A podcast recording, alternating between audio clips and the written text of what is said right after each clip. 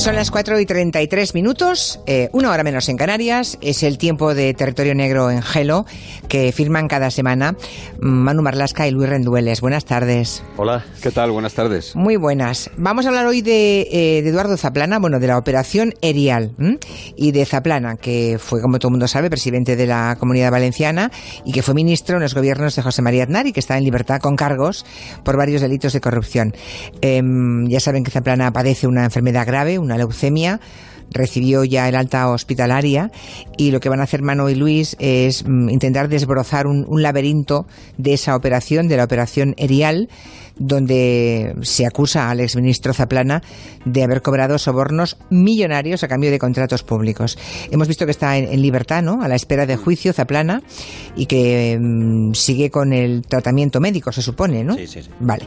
La Guardia Civil y la juez le acusan de haberse hecho millonario, y verán ustedes de qué cifras hablamos, por el cobro de sobornos cuando era entonces presidente de la Generalitat Valenciana.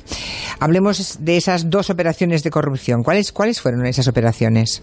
Zaplana fue presidente de la Comunidad Valenciana entre los años 95, 1995 y 2002 y los dos contratos públicos que su gobierno autonómico concedió y que se investigan ahora por el supuesto pago de sobornos que decías fueron el primero la privatización del servicio de las ITVs de, de Valencia, las inspecciones de vehículos. Hombre, las famosas ITV, de esto en Cataluña también. también han tocado Cataluña. Hemos oído hablar, sí, sí, sí, sí, con allí, los en, allí en la Comunidad Valenciana se concedió, se privatizó para un plazo de 25 años. Y el segundo contrato grande público se llamó Plan Eólico Valenciano, que era un proyecto gigantesco para instalar generadores por toda la comunidad y que por cierto fue declarado años después ilegal porque no era competencia autonómica sino una competencia estatal. Los dos proyectos fueron concedidos en su día por el gobierno Zaplana a un grupo de empresas entre las que siempre estaba una empresa llamada Sedesa. Bueno, pues Edesa es la empresa de la familia Cotino, una familia muy vinculada al Partido Popular, ¿no? De hecho, uno de los Cotino, Vicente, ya ha sido condenado por financiar ilegalmente al partido. Y el otro Cotino, Juan, eh, aquel que se ponía en teléfono de Jordi Évole y decía que no era él, que era un hermano, ¿verdad? Pues ese otro Cotino fue director, nada menos, director de la Policía Nacional también con el gobierno Sí, del PP. Director ¿no? general de la policía, sí, Sí. así fue. La Guardia Civil ha descubierto que Sedesa ganó 86 millones y medio de euros con la concesión de estos dos contratos públicos por parte del gobierno valenciano. 86, millones y 86 medio, ¿eh? millones, eso Váyanse es, quedando con las cifras que marean. Sí, eso para los más viejos son más de 15.000 millones de pesetas. Y apuntan el sumario que a cambio de esos pelotazos montaron un complejo mecanismo para agradecérselo al señor Zaplana y a varios colaboradores suyos, porque Solo- de bien nacidos es agradecido, claro. Claro, son operaciones muy complicadas de ingeniería, de blanqueo de dinero, ¿no?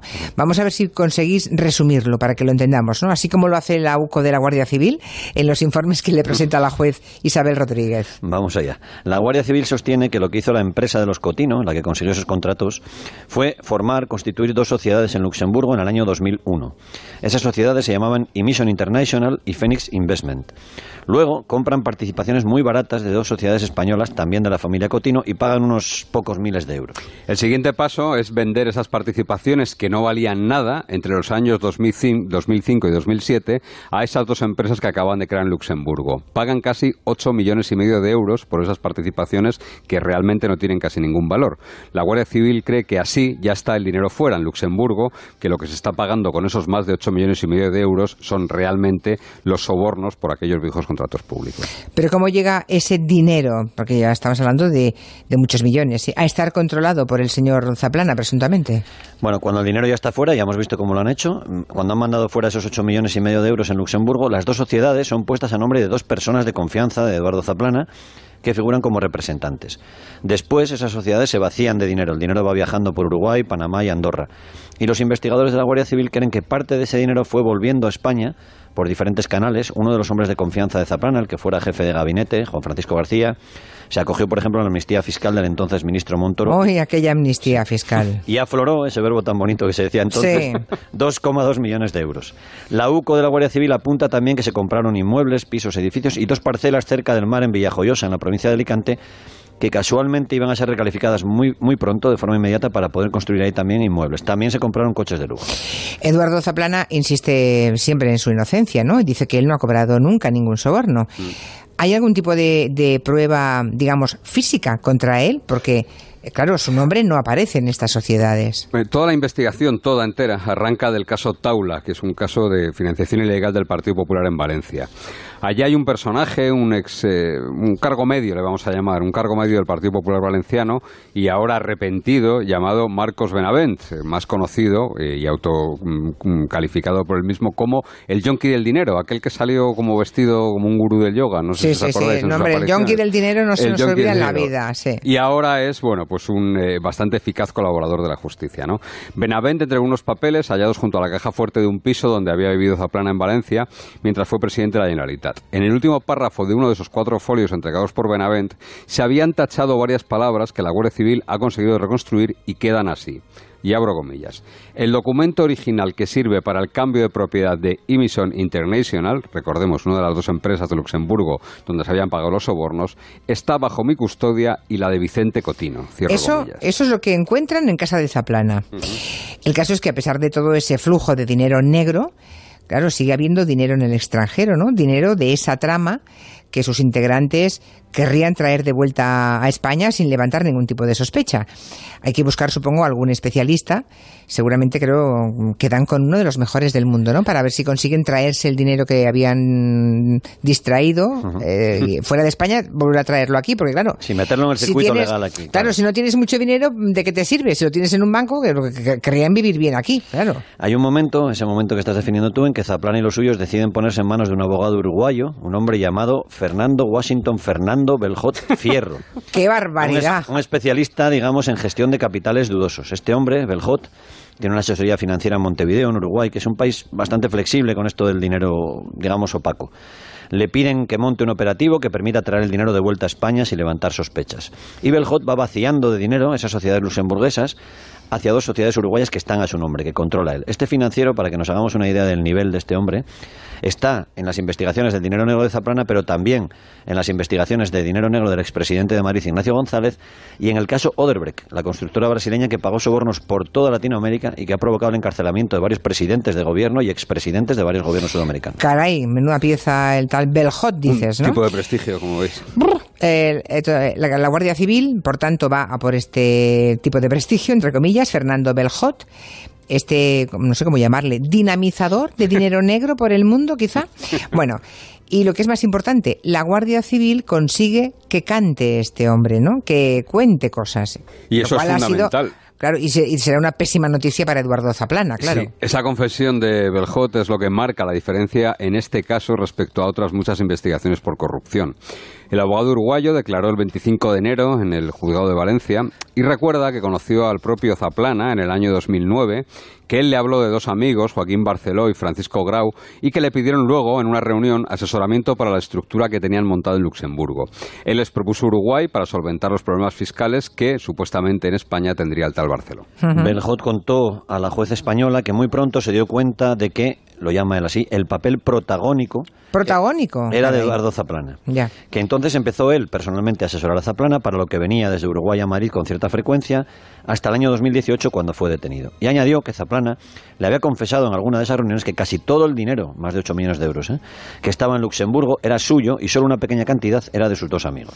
Bien, y para este abogado uruguayo que empieza a asesorar a Eduardo Zaplana, eh, su cliente español, ¿no? Zaplana en aquel momento también conectado podía ser una llave, ¿no? Una forma de conseguir un amplio mercado aquí, ¿no? De gente dedicada a lo mismo que Zaplana. Bueno, claro, se le abría todo un mercado, como dices tú. Beljot explicó a la juez que para él, Eduardo Zaplana, era un cliente muy interesante. Era, en, aquel momento, recordemos, era presidente del Club, Siglo, del Club Siglo XXI en Madrid, que es, bueno, una especie de cenáculo donde se juntan muchos políticos y personas de, influencia aquí en la capital, en Madrid.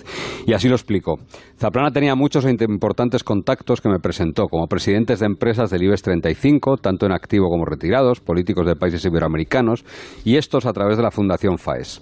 Zaplana también me facilitó contactos con los que me pudieran ser futuros clientes míos, como grandes empresarios del Repsol, Acciona, ACS, etcétera todo entre comillas, ¿eh? cosas mm, que extraen Marlasca y Rendueles del el sumario. Bien. Y de la declaración de Berjot, concretamente en el juzgado. El caso es que este especialista uruguayo, em, bueno, en, mover dinero negro por el mundo, viaja a España, viene aquí, se reúne aquí con Zaplana, casi siempre en un hotel de lujo del barrio de Salamanca, en Madrid, ¿no me habéis contado?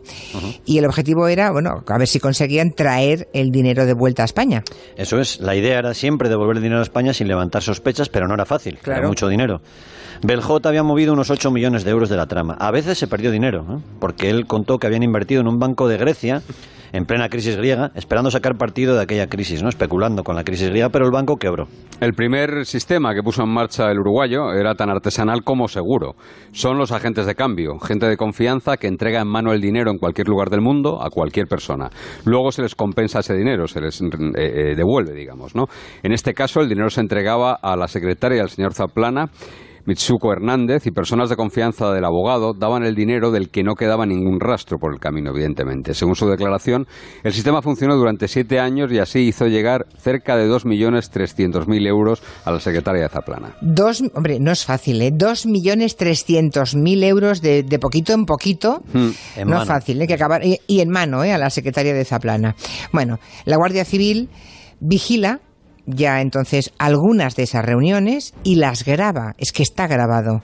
Hay una reunión bastante esclarecedora, atención, porque es hace cuatro días, el 18 de abril del 2018, o sea, hace poquito más de un año. Sí, sí, en ese mismo hotel que hablábamos de cinco estrellas, en Madrid, en la calle Velázquez, a las cinco de la tarde de ese día, y Beljot, el uruguayo y Zaplana toman una infusión. Zaplana le dice textualmente, yo tengo mi sueldo, que es un buen sueldo, se refiere a su empleo en Telefónica, yo puedo sacar, que no pasa nada, pero no puedo sacar 5 millones. Primero porque no los tengo ahora, porque me he metido en un problema. Pero segundo es que aunque los tuviera, tengo que decir aquí en España, me van a decir, ¿usted dónde va? El abogado uruguayo, presente en esa reunión, le ofrece entonces ir dándole todo ese dinero en billetes de 500 euros. Y Zaplana le dice que eso es complicado y los dos acuerdan que sea, atención, en billetes de 50 euros en varias entregas durante un mes. Uf, todo eso lo tiene grabado la Guardia Civil. Un mes después, pero no, no tenía Zaplana entonces indicios de que le estaban ya eh, controlando de que le estaban investigando. Como tantas otras veces, yo creo que, había una sensación de impunidad. Pues yo creo, porque es que no me lo puedo creer, es que hace un año, yo, en fin. El caso es que un mes, un mes después de la grabación de esa charla que hace la Guardia Civil, es cuando detienen a Eduardo Zaplana, ¿no? La Guardia Civil ha ido avanzando en las investigaciones, primero por la colaboración de ese abogado uruguayo, que ha permitido devolver a España. Creo que la Hacienda Pública ya ha recuperado 6,3 millones de la trama corrupta que habían salido de España, ¿no? Sí, sí, sí, ya están aquí. Los investigadores de la UCO han seguido y siguen tirando del hilo. En un registro de la casa de Eduardo Zaplana encontraron lo que ellos llaman en el sumario un relato en el que se incluye, por ejemplo, el nombre de dos sociedades uruguayas creadas por el abogado Beljot. En el registro del despacho que Zaplana tenía en Telefónica, encontraron también manuscrito el número de una cuenta suiza en el banco VP con el nombre de una sociedad panameña investigada también en esta historia que se llama Merson Overseas. En casa de Zaplana encontraron 18.000 euros en metálico y una colección de relojes de lujo, algunos valorados en 50.000 euros. 50.000 euros el reloj. Un reloj, ya. También se investiga si Zaplana es realmente el dueño de dos yates que están a nombre de una sociedad suiza. Se llaman Policarpus y Angel Heart. La juez ha preguntado por el origen de ese dinero, claro. Eh, de todas esas casas, los coches de lujo, los relojes de 50.000 euros. Ha ordenado inmovilizar muchos de ellos, valorados, atención, en otros 7 millones de euros, todo eso que habéis dicho. 7 millones, aparte de los 6,3 que ya han vuelto. Hay otros 7 millones de euros. Eso es, sí. Los bien, en bienes, ¿eh? Eso es, sí. Bueno, en bienes que entiende la jueza que igual se compraron también con el dinero de los sobornos, ¿no? Sí, se trata de dos coches de lujo, dos eh, de la marca Audi, que compraron Eduardo Zaplana y su mujer, Rosa Barceló. Otros cinco coches más, un chale en Benidorm. Y en cuanto a los relojes, Zaplana ha declarado que algunos los compró él con su sueldo y que otros fueron, bueno, pues esto no sonará. Regalos, regalos, pero no ha especificado de quién ni por qué motivo, lo que no ha, levantado, lo que no ha levantado las sospechas sobre esta colección, ya, ya, claro, claro. La Guardia Civil ha encontrado también 6 millones de euros más en una cuenta del Banco BPA de Andorra. Me estoy perdiendo.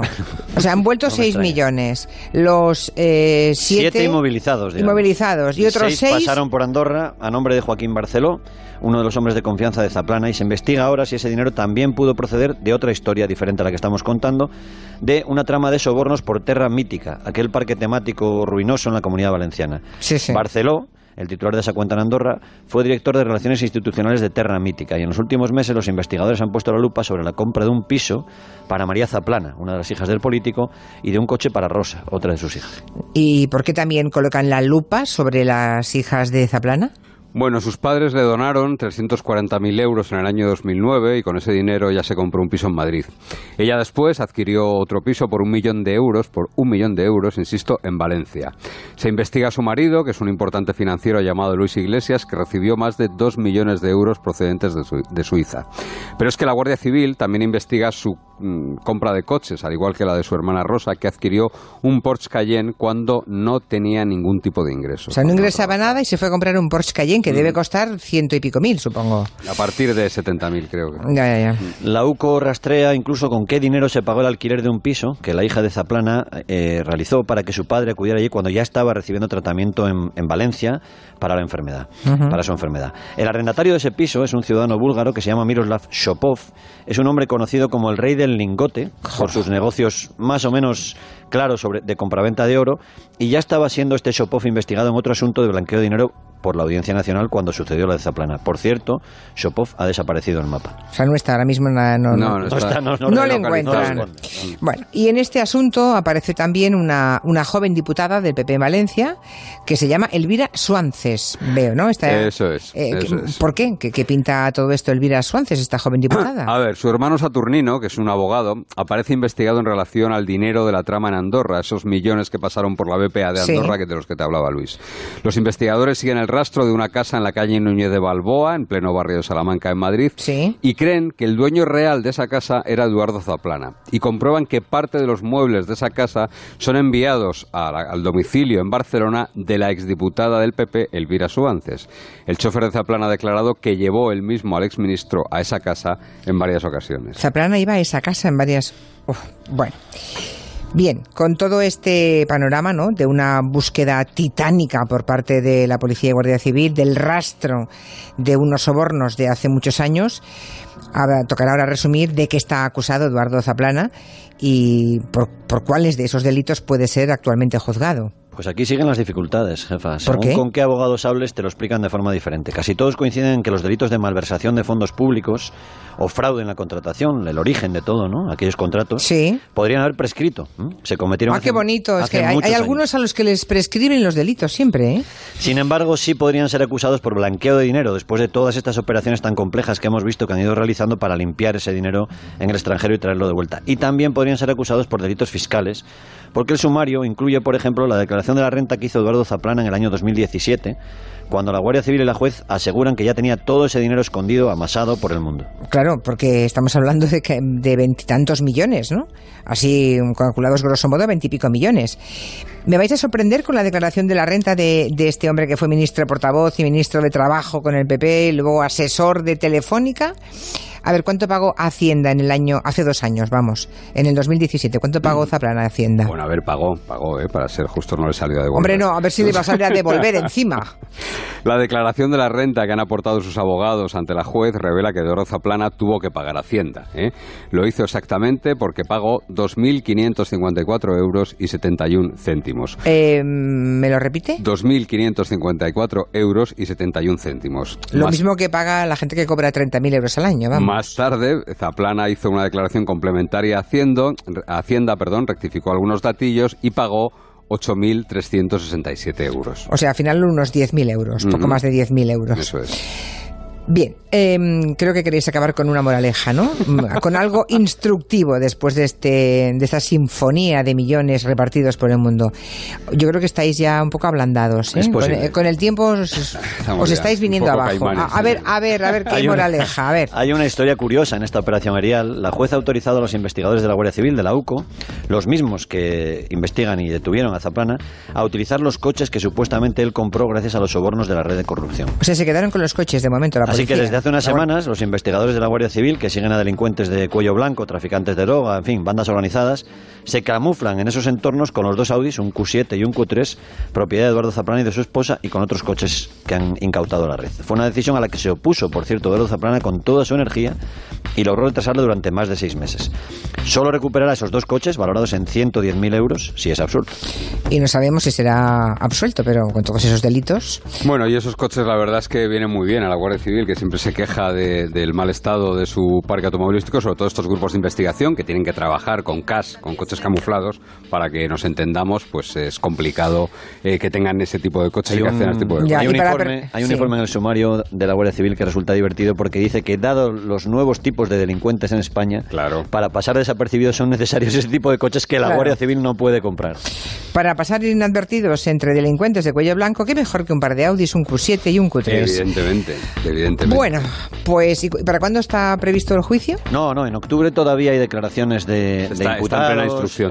todavía, todavía, Ya, ya, ya, pero el tiempo ha dejado de correr o, será, o seguirán prescribiendo los delitos. No, ha dejado, de Ahora ha dejado de correr el tiempo. En, cuanto se hace una acción encaminada, o sea, dirigida hacia alguien, con un imputado, se para la prescripción. Pero los primeros, los primeros delitos sí es posible que estén prescritos, ¿eh? la concesión de aquellos contratos que serían los que tendrían las penas más graves. ¿eh? Ah, ya. Sí, sí, claro. O sea, de, lo peor se, se puede haber librado por prescripción. Claro, es que una persona que cobra un sueldo que son dos y dos son cuatro, ¿no? Que debe haber una nómina de cada mes de X miles de euros. ¿De dónde saca esa cantidad de millones? ¿De dónde saca para tanto como destaca? Había una. Eso lo decía mucho Miguel Ángel Aguilar. Decía eso. Sí. Bueno, pues muy interesante. Eh, hasta aquí el territorio negro de hoy. Manu Marlasca, Luis Rendueles. Hasta luego. Otro día que me hierve la sangre. ¡Hala! Hasta luego. Con Dios. Adiós. Hablando de robos, de cacos normales, digamos, eh, si quiere usted proteger su casa, pues siempre tiene la opción de Securitas Direct. En Securitas Direct quieren que este verano puedas disfrutar de tus vacaciones sin tener que preocuparte si van a entrar a robar en tu casa. Por eso ponen a tu disposición su alarma, que es la que más hogares protege en España y en Europa. No dejes que ningún robo te arruine las vacaciones. Instala hoy la alarma de Securitas Direct y disfruta de tus vacaciones con tranquilidad. Llama ahora al 945 45 45 o calcula online en securitasdirect.es. Recuerda 945 45 45.